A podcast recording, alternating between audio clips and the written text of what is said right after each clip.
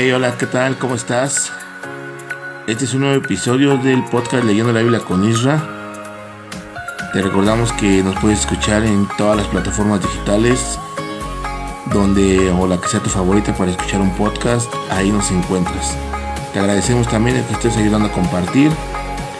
Y pues recuerda que también tenemos página de Facebook, página de Instagram, y donde puedes dejarnos un comentario, no sé, algo. Siempre estamos ahí para ti. Así que pues nada, disfruta este episodio y que Dios te bendiga.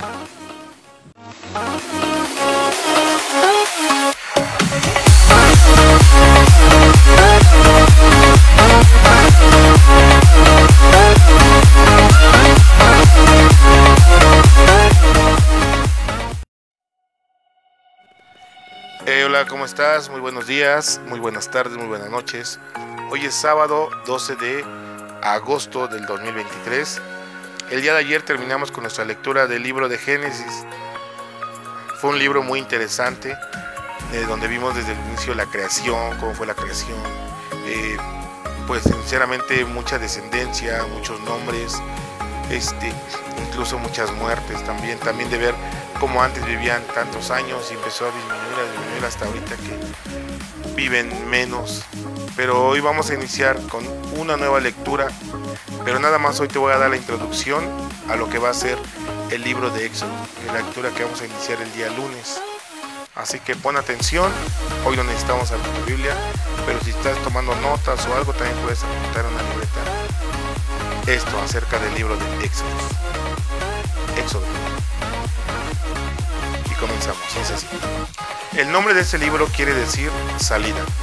En efecto, aquí se nos habla de cómo Dios libró al pueblo, al pueblo israelita de la esclavitud que sufría en el país de Egipto. Lo hizo a través de su ayudante Moisés. El, el libro puede dividirse en tres secciones. La esclavitud, que está del capítulo 1 al 12, peregrinación por el desierto del capítulo 13 al 18, el servicio del capítulo 19 al 40. Con estas tres secciones podemos darle al libro el siguiente título, de la servidumbre al servicio. Con lo anterior se afirma el mensaje central. El pueblo de Dios ha sido librado de la servidumbre o esclavitud para servir a su Dios y al prójimo. Solo el que es libre puede obedecer los mandamientos de Dios. Por eso Dios les da sus leyes y mandamientos después de haberles dado libertad. El texto central del libro se encuentra en Éxodo 19, versículo 4 y 6, y abarca todos los elementos que se han enlistado. Ustedes han visto cómo castigué a los egipcios, también han visto que a ustedes los he traído con mucho cuidado hasta el lugar donde estoy. Los he traído con el mismo cuidado que tiene un águila cuando lleva sus polluelos sobre sus alas. Si ustedes obedecen mi pacto y cumplen con la parte que les toca, serán mi pueblo preferido entre todos los pueblos de la tierra. Toda la tierra me pertenece, ustedes serán mis sacerdotes ante todo el mundo y se apartarán de todo para servirme solo a mí. Según ese texto, el Éxodo nos habla, en primer lugar, del castigo a los malvados y en segundo lugar, del cuidado especial que Dios tiene por el pueblo que ha liberado. Además, es un llamado a los, a los liberados a obedecer los mandatos de Dios y a cumplir una misión especial en el mundo. El libro de Éxodo nos enseña mucho acerca de Dios y de lo que hace a favor de los que necesitan su ayuda. Dios protege, salva de la muerte, guía, provee agua y alimentos, provee abrigo y sobre todo siempre está presente en medio de su pueblo. Además, como buen padre, Dios reprende y castiga. El propósito de las, de las leyes y mandamientos que Dios le entregó al pueblo de Israel especialmente los diez mandamientos, es la obediencia del pueblo y no el castigo de Dios.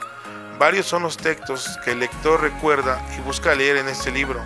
El niño Moisés y su rescate milagroso de las aguas del río Nilo, las diez plagas o castigos de Dios contra el rey de Egipto, la celebración de la primera fiesta de la Pascua, el cruce milagroso del mar de los juncos, el momento en el que Dios envía pan del cielo, y hace salir agua de una roca.